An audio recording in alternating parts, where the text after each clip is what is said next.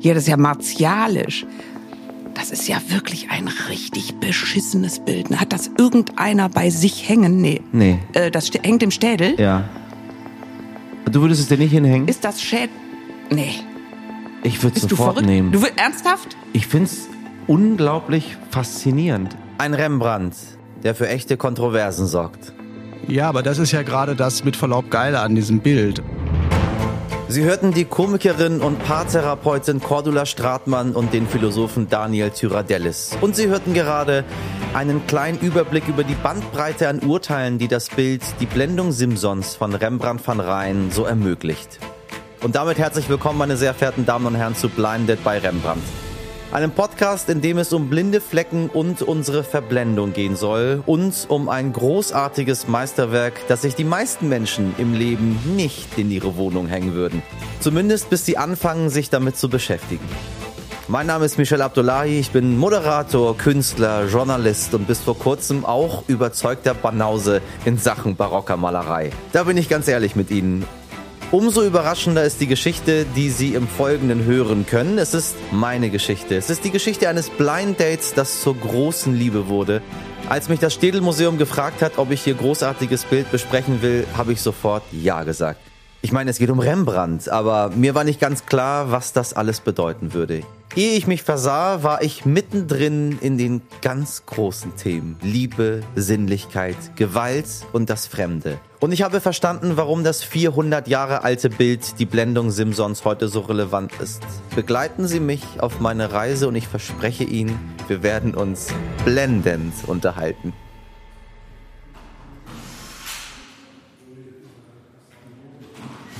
Gerade wird das Bild Die Blendung Simsons von Rembrandt van Rijn aus dem Jahre 1636 verpackt.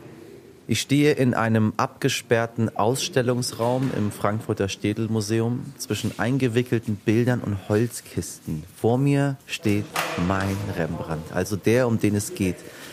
Als einziger noch nackt und unverpackt, rund zwei Quadratmeter groß. Ein bisschen wie die letzte Matratze, die man beim Umzug noch an der Wand stehen hat.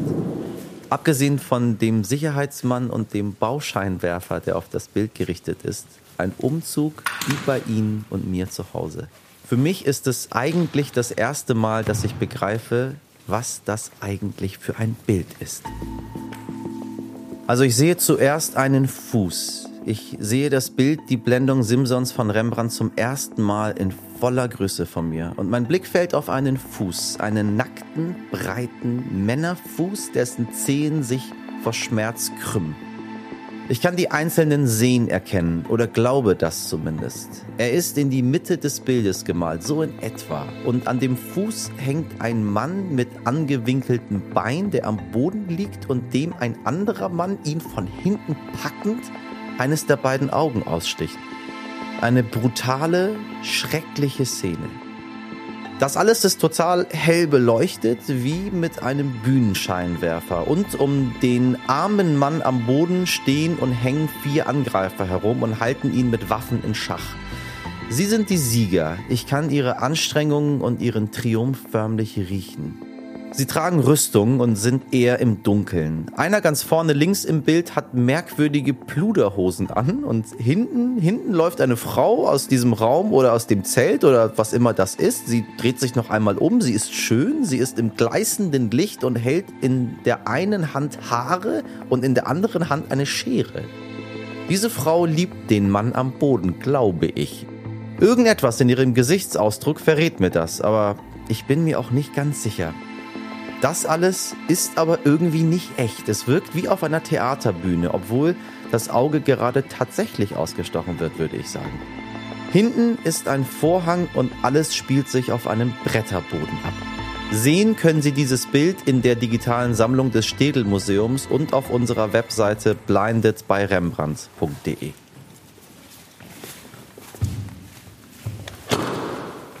Okay, halten wir fest. Rembrandt malt in die Mitte einer etwa zwei mal zweieinhalb Meter großen biblischen Splatter-Szene einen Fuß und ansonsten eine Reihe merkwürdiger Gestalten. Und wissen Sie was? Ich finde das Bild irgendwie geil. Ich kann Ihnen noch nicht genau sagen, warum, aber irgendwie hat es was. Das Bild reist heute nach Ottawa in Kanada, um der Star der dortigen Rembrandt-Ausstellung zu werden. Was denken Sie, wie wird das Bild in Ottawa aufgenommen werden? Neben mir steht Professor Dr. Jochen Sander, Sammlungsleiter im Frankfurter Städelmuseum, zuständig für holländische, flämische und deutsche Haltemeister. Ein freundlicher Mann im dunklen Jackett, Brille, Vollbart, schüttere blonde Haare und irgendwie angenehm vergeistigt. Also ich denke, das Bild wird in Ottawa aufgenommen werden als der bedeutendste Rembrandt, der in der dortigen Ausstellung zu sehen ist. Und darüber hinaus äh, als erstmals Rembrandt überhaupt in Kanada. Ist das so? Die erste große ja, Ausstellung, die diesen Namen verdient, die Rembrandt je geweiht ist, wird jetzt in Ottawa eben dann in der Nationalgalerie in Ottawa gezeigt. Und äh, ich denke, das Bild wird so aufgenommen werden, wie es an jedem Ort der Welt aufgenommen würde. Vorausgesetzt, eine Betrachterin, ein Betrachter wagt es, in die Ausstellung zu kommen, obwohl es alte Meister sind, und das Bild zu sehen. Ich glaube, die Reaktion wird bei jeder Betrachterin, jedem Betrachter eigentlich die gleiche sein. Überwältigung, Schock, Entsetzen, ob einfach angesichts dieser ja auch wirklich äh, schockierenden Darstellung. Da wird einem Mann, einem Menschen bei lebendigem Leib ein Auge ausgestochen. Und das zweite wird gleich folgen. Das ist doch einfach erstmal entsetzlich und eigentlich widerwärtig. Äh, also das wird auch damit faszinieren, das wird neugierig machen. Was ist das für eine Gesellschaft, die so ein Bild erträgt? Das macht ja letzten Endes alte Kunst so interessant. Für uns ist es ein Bild, das ist 400 Jahre alt. Aber auf der anderen Seite ist es ein Bild, was uns heute noch berührt. Und damit, das ist auch der Teil, der mich persönlich, der ich nun mein ganzes Berufsleben mich mit alter Kunst beschäftige, nach wie vor damit absolut begeistert und glücklich macht oder mich, da, mich motiviert, mich damit zu beschäftigen. Das ist ja sowas wie ein ferner Spiegel. Wir sehen etwas, das ist eigentlich gut abgegangen und alt. Und gleichzeitig stellen wir fest, es behandelt etwas, was auch heute verdammt nochmal passiert. Absolut. Und das ist ja eigentlich das, auch das Schreckliche, das, Erschau äh, das äh, Widerliche daran. Aber das macht das Bild natürlich auch damit für uns heute noch eigentlich in gewisser Weise ganz aktuell. Die Szene kann sich genauso heute wieder abspielen. Und tut es, es ja leider es auch. Es tut es auch leider auch. Da haben Sie absolut recht. Genau das passiert in all der Grausamkeit, die wir dort sehen. Das Städelmuseum, Frankfurts großes Kunstmuseum, verleiht sein martialisches und einmaliges Werk für ein halbes Jahr. Und in diesem halben Jahr werde ich auf die Suche gehen. Nein, keine Sorge, nicht nach dem Bild. Dieses Mal wissen wir ja, wo es ist, sondern auf die Suche nach Antworten. Ich will wissen, was fasziniert mich an diesem Bild oder genauer, welche Antworten kann mir ein 400 Jahre altes Bild heute noch geben. Ich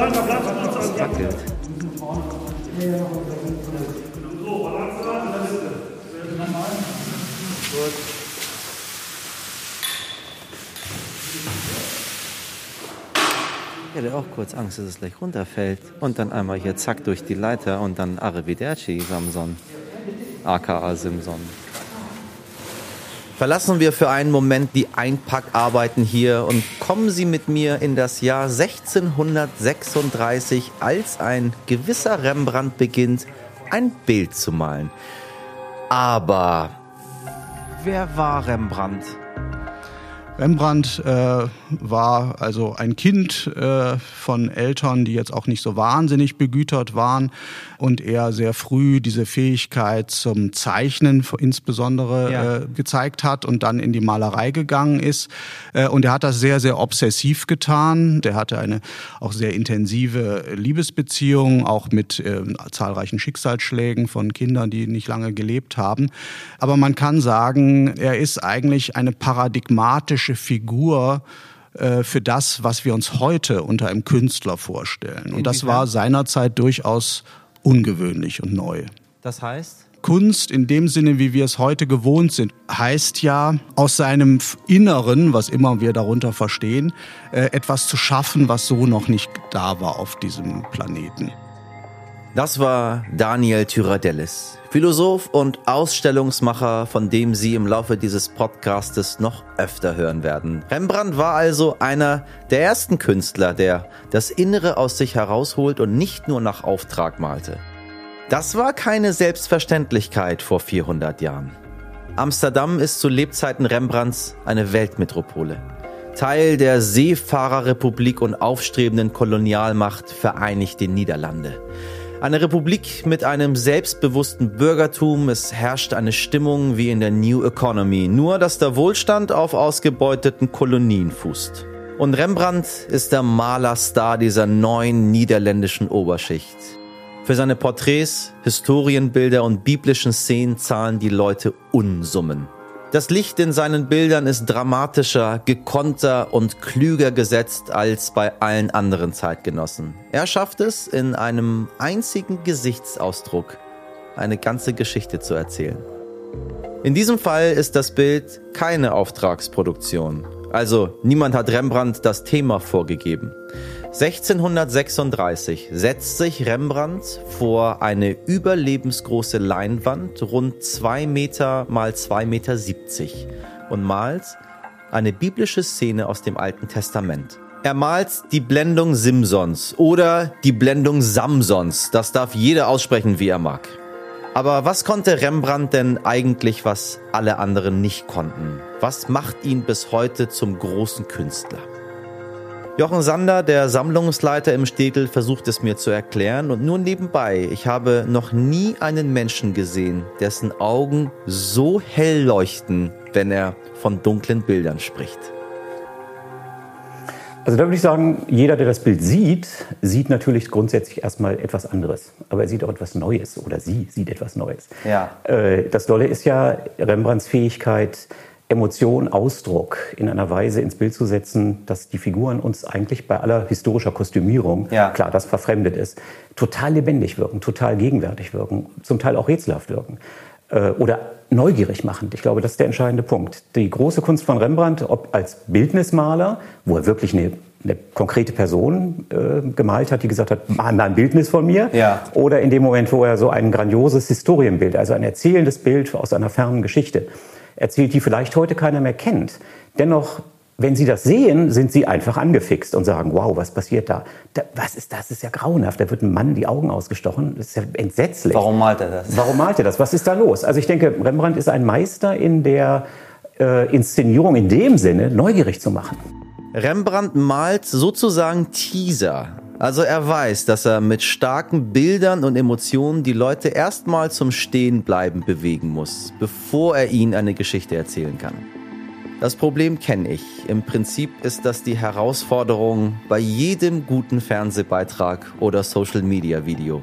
Aber wissen Sie, was ich mich frage, liebe Zuhörerinnen und Zuhörer? Klappt das wirklich?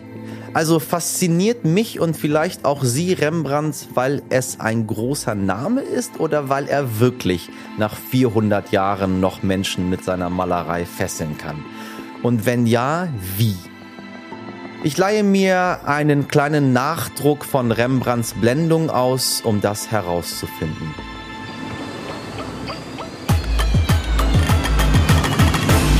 Ja, hey, bei Rot darf man nicht rüber. Also ihr müsst jetzt zur Strafe mir einmal dieses Bild erklären, was ihr drauf seht.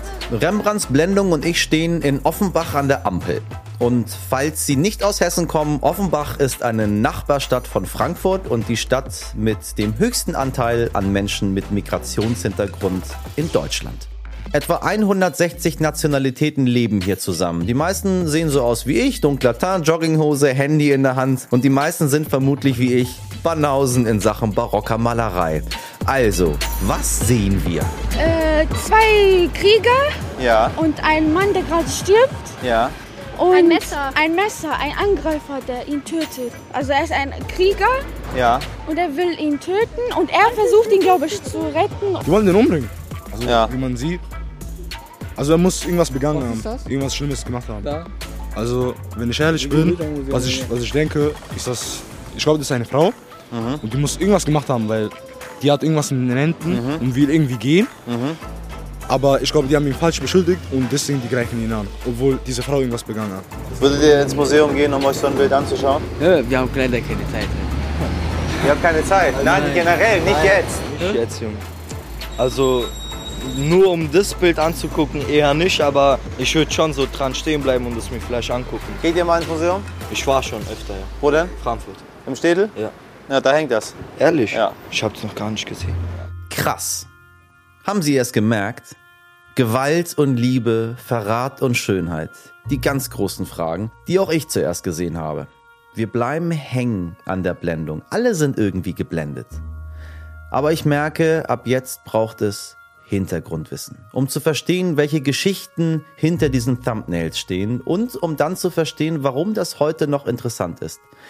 Ich will mal mit der Liebe anfangen, weil es so ein schönes Thema ist. Welche Rolle spielt also die Liebe in dem Bild, Jochen Sander? Eine grandiose, dramatische Szene auf großer Bühne. Eine grässliche Szene, in der eine Figur, ein Mann, Samson, ein, ein alttestamentlicher Held sozusagen, seinen Leidenschaften zum Opfer fällt. Äh, der Mann war verliebt in eine Frau, die ihn instrumentalisiert, ein Geheimnis zu verraten. Ha! Wie der Mann in Offenbach gesehen hat, die Frau hat etwas begangen. Der Samson ist ein unglaublich starker Mann. Und so die schöne Geschichte, die da im Alten Testament erzählt wird. Er hat diese Stärke, weil Gott ihm lange Haare hat wachsen lassen. Und diese Haare sind nie geschnitten worden. Und dummerweise verrät er schließlich der nöhlenden Geliebten, die den schönen Namen Dalila trägt, was der Hintergrund dieser Kräfte sind. Und die Haare werden abgeschnitten und er wird von den Gegnern, von seinen Feinden sozusagen über, überwältigt. Und das ist das, was hier passiert. In einer Höhle, in einem Zelt, ist nicht ganz klar. Das Licht fällt dramatisch durch die geöffnete, den geöffneten Eingang herein auf den zu Boden gerissenen Helden der von einer ganzen Rotte von bewaffneten, gerüsteten Männern zu Boden gerissen wird. Und einer von denen bedroht ihn mit einer äh, Waffe, mit einer Lanze, unmittelbar auf die Brust gerichtet. Und der andere, und das ist eigentlich das, was das Bild so erschockierend macht, äh, hat einen Dolch in der Hand und schrammt diesen Dolch dem Mann in die Augen. Äh, und gleichzeitig im Hintergrund sehen wir die Geliebte, die die abgeschnittenen Haare noch in der Hand hält, aus dem Zelt, aus der Höhle herauseilt ins Licht und die uns so grässlich der Ausdruck von Samson ist, der einfach alle Schmerzempfindungen im, im Körper, in den zusammengeballten äh, Fäusten, in den verkrampften Zehen, im geblendeten Antlitz natürlich auch hat. Genauso eindrücklich das Gesicht seiner Freundin, der Geliebten der Dalila, die ihn verraten hat. Äh, und da stehen wir davor und sagen uns, was empfindet die? Ist das Stolz? Ich habe es geschafft, ich weiß es endlich, was er mir nie vorher verraten hat. Ist es Entsetzen? Gott, was habe ich getan? Ist es Triumph? Ist es Abscheu? Und das ist eigentlich wieder einer der großartigen Punkte des Malers dieses Bildes von Rembrandt, dass er einer Figur wie dem geblendeten Samson oder einer Figur wie der triumphierenden oder entsetzten oder in ihrer Ambivalenz so großartig dargestellten Figur der Dalila so viel für uns nachvollziehbare Emotion und Leben einhaucht. Auf dem Bild sehe ich ganz links einen Krug, vermutlich mit Wein und insgesamt einen höhlenartigen Innenraum. Ich rieche förmlich die Liebesnacht, die dahinter Simson und seiner geliebten Delila liegt. Und er wird von ihr verraten. Für Sie, verehrte Zuhörerinnen und Zuhörer, habe ich mich da etwas eingelesen in das Thema Liebe um 1630, also zu der Zeit, als Rembrandt dieses Bild gemalt hat. Und kleiner Fun Fact, wenn man das googelt, bekommt man als ersten Treffer die Folge 1630 der Fernsehserie Verbotene Liebe. Und damit ist man eigentlich schon mal auf der richtigen Fährte. Ein wichtiges Thema damals war die verbotene Liebe. Zu Rembrandts Zeiten war Ehebruch eine echte Sünde, eine Liebe, die nicht erlaubt war. Sex an sich galt nur in der Ehe als vertretbar. Die Liebe aber als Grundlage der Ehe wird zu Rembrandts Zeiten gerade salonfähig. Da war er von uns gar nicht so weit weg. Wenn Rembrandt also Delila und Simson malt, diese Szene eines Ehebruchs, sind beide für ihn schuldig, weil unverheiratet. Und in dieser biblischen Erzählung, die er malt, spielt das Thema Schuld und Partnerwahl noch auf einer anderen Ebene eine Rolle. Simson verliebt sich nämlich, wie mir Jochen Sander noch erklärt, vornehmlich in die falsche. Zweimal hintereinander in eine Frau, die eng mit dem verfeindeten Nachbarstamm, den Philistern, zusammenhängt. Die erste, eine Philisterin, heiratet er. Die Ehe geht schief, wird aber nicht geschieden und dann kommt eben diese schöne Delila. Sie arbeitet mit den Philistern zusammen und verrät das Geheimnis seiner Stärke an diese Feinde gegen Geld. Der lernt halt nicht aus seinen Fehlern, würde man heute sagen. Aber warum malt Rembrandt das? Und wie geht es seinen Figuren? Also nicht nur Simson, auch der geliebten Delila. Ich gehe mit einer kleinen Kopie meines Rembrandt-Bildes und all meinem neu erworbenen Halbwissen zum Thema Rembrandt zu einem Menschen, der sich mit Liebe auskennt. Zu einer viel beschäftigten Paar- und Familientherapeutin. Vielleicht kann sie mir auch bei der Gelegenheit erklären, ob meine Liebe zu dem Bild normal ist. Ich fühle mich hier wie im Urlaub. Vor der Tür steht ein gigantischer Oleander, die weiße Holztür ist frisch gestrichen, innen herrscht angenehme Kühle. Durch das Fenster blicke ich auf einen mediterranen Innenhof. Bequeme bunte Sessel, eine schicke Holzkaraffe auf dem Tisch. Herzlich willkommen in der Praxis. Paartherapeutin Cordula Stratmann. Ja, genau. Das ist die Cordula Stratmann. Die zierliche blonde Frau, die Annemie Hülchrath gespielt hat und Schillerstraße Star ist. Ihr eigentlicher Beruf ist aber ein ganz anderer.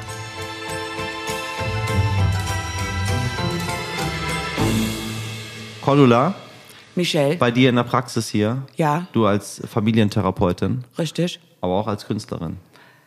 Ja. Wie findest Wie- du, wie, wie der- wie der Kollege wie, Rembrandt. Wie wirkt denn der Kollege Rembrandt so auf dich? Als wenn ich damit jetzt reinkommen würde zur Familientherapie und sagen Sie, Frau, Frau Stratmann, das ist ein Bild, was ich sehr gerne hab. Ja, dann wüsste ich direkt, da kommt richtig viel Arbeit. Da ist ja viel verrutscht, ne, beim Herrn Rembrandt. Aber kann man nicht aus dem Bild eine ganze Menge sehen? Also wenn der das jetzt so runtergemalt hat, sich von der Seele gemalt hat, ne? Ja. seine ganzen Blessuren, sagen wir mal, hier da Auge ausstechen, Verrat, hier das ist ja martialisch. Das ist ja wirklich ein richtig beschissenes Bild. ne? Hat das irgendeiner bei sich hängen? Nee. Nee. Äh, das hängt im Städel? Ja. Du würdest es dir nicht hinhängen? Ist das Schäd... Nee. Ich würde es du sofort verrückt? nehmen. Du will- ernsthaft? Ich find's unglaublich faszinierend. Es ist so spannend, sich das anzugucken, finde ich. Da passiert zu viel auf dem Bild. Das ist viel zu brutal oder viel zu dunkel oder ich weiß es nicht. Ich, Dich regt das an?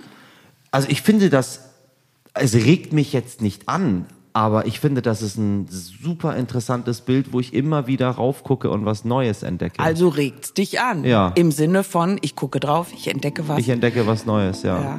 Ich habe gerade Angst, dass Cordula gleich mich therapiert. Also nochmal zurück zum Thema. Warum malt Rembrandt diesen Verrat an seinem Helden Simson durch die schöne Delila? Die Simson ja nicht geheiratet hat, sondern die in Anführungsstrichen nur die Geliebte war. Also pass mal auf. Entweder handelt es sich doch hier um eine so eine Männergeschichte. Ja. Die, die, weibliche Kraft stand doch auch immer für Vernichtung und Ja. für Böses und für Überforderung des Mannes, sag Ja. ich jetzt mal. Also da, diese profane Geschichte kann damit schon wieder erzählt werden. Bah, ja, da haben wir eine weibliche Kraft, die schneidet natürlich jetzt auch Locken ab und vernichtet den Mann. Lasst euch niemals auf Weib, Weiber, auf Frauen ein, weil die vernichten uns. Das ist ja so eine ganz alte männliche Erzählung. Oder es gibt die Geschichte von Delila, die sagt, euch mach ich fertig. Ihr wolltet mich nicht, ich zeig's euch. Aber du triffst dich ja selber damit auch. Weil du deinen, den Menschen, den du Ja, liebst. jeder Täter trifft sich selber. Jeder Täter schädigt sich selber. Es gibt ja keinen Täter, der aus irgendeiner Tat äh, gesünder und besser und sonst wie rauskommt. Das ist ja ein Moment der Triebabfuhr, wenn du eine Tat begehst und danach hast du leider kein schönes Leben. In der unglücklichen Liebe gibt es keine Gewinner. Verrat führt zu Leid bei allen Beteiligten. Eine ganz persönliche Mutmaßung an dieser Stelle. Vielleicht ist das Bild ja ein Plädoyer für Beziehungen auf Augenhöhe. Begegnet dir das in der Familientherapie, was wir jetzt hier sehen? Jetzt nur nicht, dass Philister ähm, jemanden Das ein Auge. ich, ich hatte letzte Woche einen Philister. Ich habe mich gewundert. Ich habe auch dreimal nachgefragt. Aber er sagt, nee, Philister wäre er. Aber jetzt sagen wir mal, jetzt hier in, in, in, in Köln, passiert das? Hast du Leute, die sich, die sich so stark trennen voneinander, dass, dass man sagt, ich weiß nicht, warum ich diesen Verrat begangen habe? Äh, ja, also äh, ich glaube, wenn Leute in Not geraten, wirken immer dieselben Kräfte. Das überrascht mich allerdings. Wobei ich es schon mal so ähnlich gehört habe, und zwar von Daniel Tyradellis, dem Philosophen und Ausstellungsmacher, den Sie ganz zu Anfang des Podcastes gehört haben. Das ist ja gerade das mit Verlaub Geile an diesem Bild. Also, dass es eben eine urmenschliche Frage thematisiert, die deshalb urmenschlich ist, weil sie einfach jedem kommt. Früher oder später begegnen einem diese Fragen. Und Rembrandt versucht, sich diese Frage zu stellen, und die Liebe hat aber das Problem, dass sie eine enorme Überforderung des Einzelnen darstellt. Liebe ich zu viel, zu wenig, den Richtigen oder die Richtige und so weiter und so weiter. Und das Problem ist dann immer auch, ich liebe zwar, aber plötzlich werde ich dann trotzdem scharf auf des nächsten Vibe. Was mache ich mit diesem Affekt? Und eine Regelung war ja Bilderverbot. Das heißt, ich entziehe alles, was mich an Affekten auflädt, also Pornografie, Erotik, aber sei es halt auch nur des nächsten Vibe, äh, den Blicken, um diese Gefahr überhaupt nicht entstehen zu lassen, dass die Unkontrollierbarkeit der Liebe, die man einerseits romantisch, andererseits eben auch ganz erotisch, sexuell, auch bösartig, gewalttätig ja, ja, ja, oder so verstehen kann.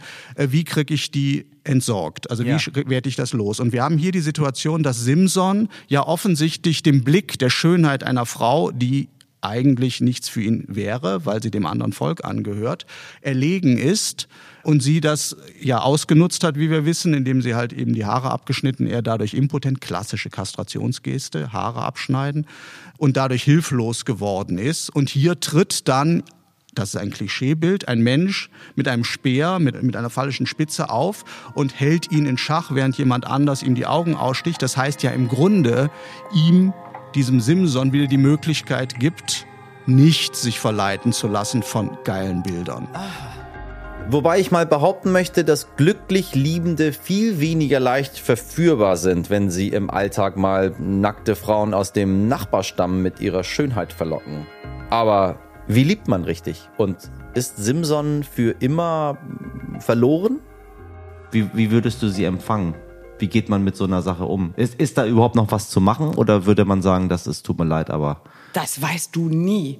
Äh, das finde ich ja gerade das Spannende. Tür geht auf, Menschen oder ein Mensch oder mehrere Menschen kommen rein, setzen sich hin, schildern ihre Situation. Und jetzt, wenn die zwei kommen würden, da würde ich mich freuen, würde ich sagen, ach guck mal, jetzt wird's spannend. Da war ja eigentlich das Aus schon groß mit Ausrufezeichen plakatiert. Und jetzt äh, kommen die scheinbar mit einer neuen Idee. Ist doch super. Veränderung ist immer gut.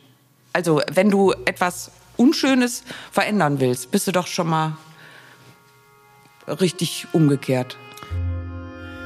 Das ist eine schöne Vorstellung. Liebe kann auch die tiefsten Wunden wieder heilen, sie kann zum Verzeihen führen. Der Gedanke gefällt mir. Auch wenn ich mir in dem Punkt nicht ganz sicher bin, ob er von Rembrandt oder von Cordula Stratmann stammt. Aber wir sind noch nicht fertig. Ich habe nämlich bei meinem Gespräch mit Jochen Sander noch etwas gelernt, das ich auch Ihnen, verehrte Zuhörerinnen und Zuhörer, noch nicht verraten habe.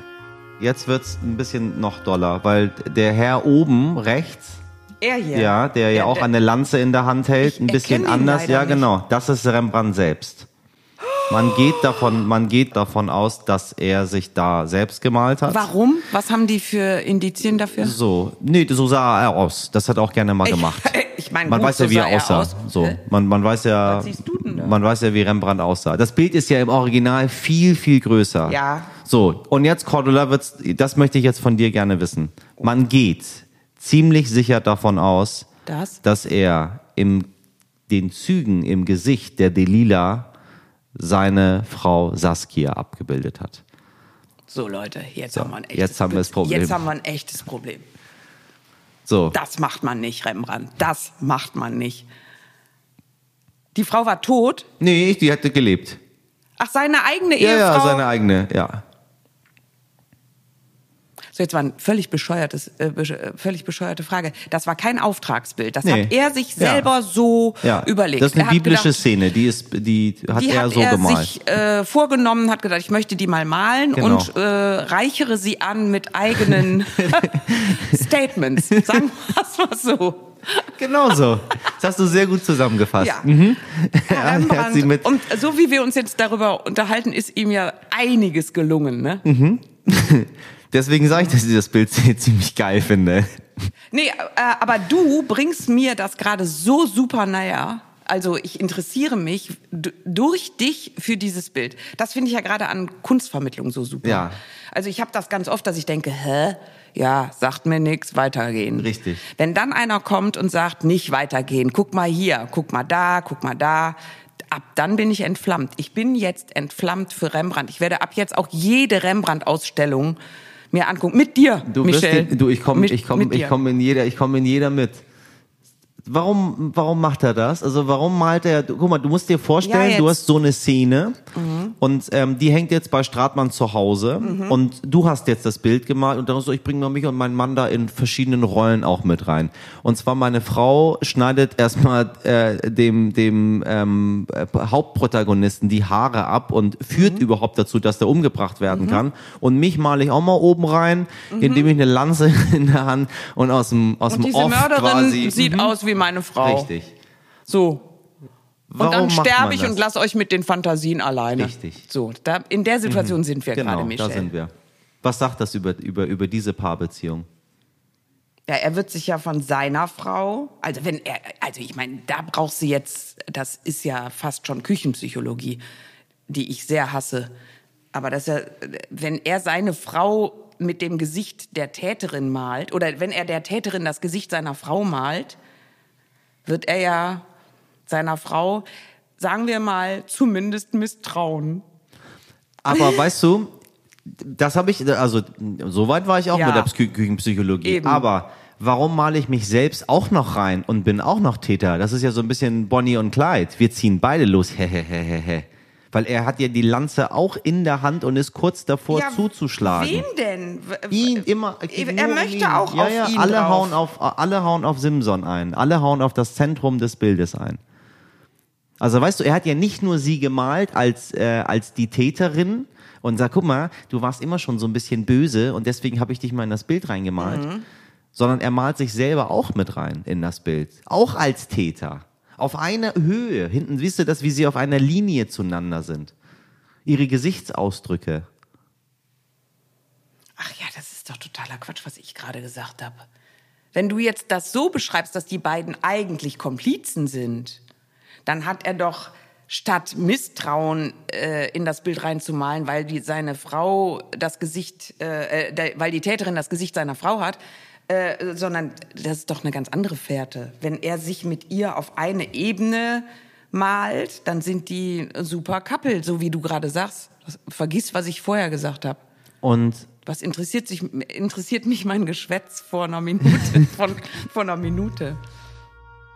Das ist das Schöne an Rembrandt. Er verwirrt und fordert seine Betrachter heraus. Rembrandt und seine Frau Saskia sind so etwas wie das perfekte Paar, zumindest für mich. Sie war jung, angesehen und wohlhabend und er der aufstrebende Malerstar, der übrigens ziemlich schlecht mit Geld umgehen konnte. Es war vermutlich eine vernünftige Ehe, aber eine, die von Liebe und Achtung geprägt gewesen zu sein scheint. Zumindest glaube ich das. Er hat ihre Gesichtszüge in einigen seiner Bilder festgehalten. Immer irgendwie voller Ehrfurcht und mit einer gewissen Aufrichtigkeit, eben voll Liebe. Er zeichnet sie auch noch sehr intim während ihres katastrophalen Dahinsiechens. Sie stirbt 29-jährig nach der Geburt des vierten gemeinsamen Kindes. Drei der Kinder waren da schon im Säuglingsalter gestorben. Sie selbst litt wohl an Tuberkulose, aber so genau weiß man das nicht. Macht man sowas? Ist das, äh, ich, ich sag mal...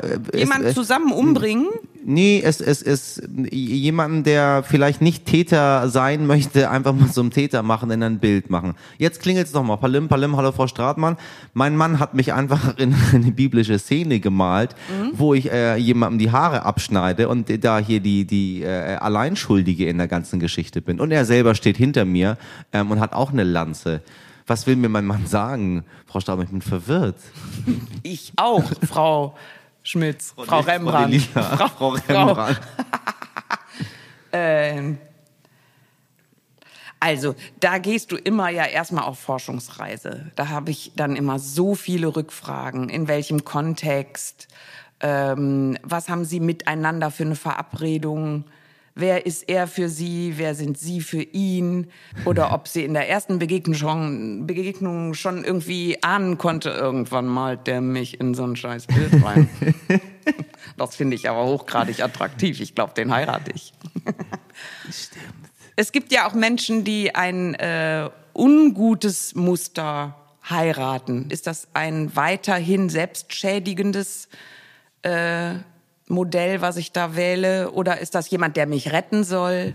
Oder sind wir auf Augenhöhe? Naja, die Geschichte geht auf jeden Fall gut aus. Die Haare wachsen wieder nach und dann bringt er einfach alle um. Der Simson? Ende der Geschichte, ja. Ernsthaft? Ja, die Haare, das ist ja, hat ja mit Haaren, ist es, hat es ja so an sich, ne? Also ja, die, dass die, die nachwachsen. kommen wieder und dann kommt die Macht wieder. Kommt aufs Alter an. Ja. Ne? Und äh, Rembrandt selbst hat sich nie dazu geäußert. Der hat das einfach gemalt und äh, das musste halt raus und hat aber nicht irgendwo hinterlegt Nee, dann ist er gestorben. im vollen Wachstum seiner Haare, seiner eigenen, mit denen er auch noch was vorhatte. Ähm, Frau Stratmann? Ja. Äh, ich sag ganz vielen Dank. Ja, pff, ich hoffe, ich konnte helfen. Ne? Erkenntnis Nummer 1. Cordula Stratmann investiert von nun an in jedem Museum die 2 Euro für den Audioguide. Erkenntnis Nummer 2. Rembrandt malte ein Bild über Gewalt und machte seiner Frau dabei eine bezaubernde Liebeserklärung und er zeigt zumindest mir, einen Sieger gibt es nicht bei Verrat. Vielleicht hat Rembrandt Delila deshalb keinen triumphierenden Gesichtsausdruck gemalt. Aber zum Schluss noch etwas Versöhnliches. Denn dass das Bild heute im Städel hängt, ist auch eine Liebeserklärung, nämlich eine an Rembrandt. Es war der teuerste und waghalsigste Ankauf, den das Haus bis zu diesem Zeitpunkt getätigt hat. Und wir verdanken ihn der ziemlich blinden Liebe eines jungen Museumsdirektors zu dem Bild. Ich kann ihn verstehen. 1904 ist der ehrgeizige junge Ludwig Justi der Direktor des Städel-Museums geworden. Dr. Iris Schmeißer ist Provenienzforscherin am Städel und hat eine 600-seitige Akte zum Erwerb des Bildes. Ja, Sie dürfen da mal reinschauen, genau. Also ich habe mal einfach die schönsten ähm, oder für mich eindrucksvollsten Dokumente, die habe ich mal ähm, kopiert. Und das ist die Handschrift von Herrn Justi. Und der war im Sommer 1904 auf, in, war der in Wien und hat einen Kunsthändler namens Dominik Ataria besucht. Und der war von dem Grafen Schönborn beauftragt, das Gemälde für ihn zu verkaufen. Und dann hat er wirklich auf einem 16-seitigen Brief Das ist der, den ich jetzt hier sehe? Ja, und der schreibt aufregend. Er schreibt an den Vorsitzenden der Administration. Das waren die Herren, die hier am Städel das Sagen hatten. Die waren alle wesentlich älter als er, alle weiße Bärte. Er war Ende 20. Er war gerade mal irgendwie drei Monate hier am Haus und er wollte dieses Gemälde nach Frankfurt holen, was unglaublich ist.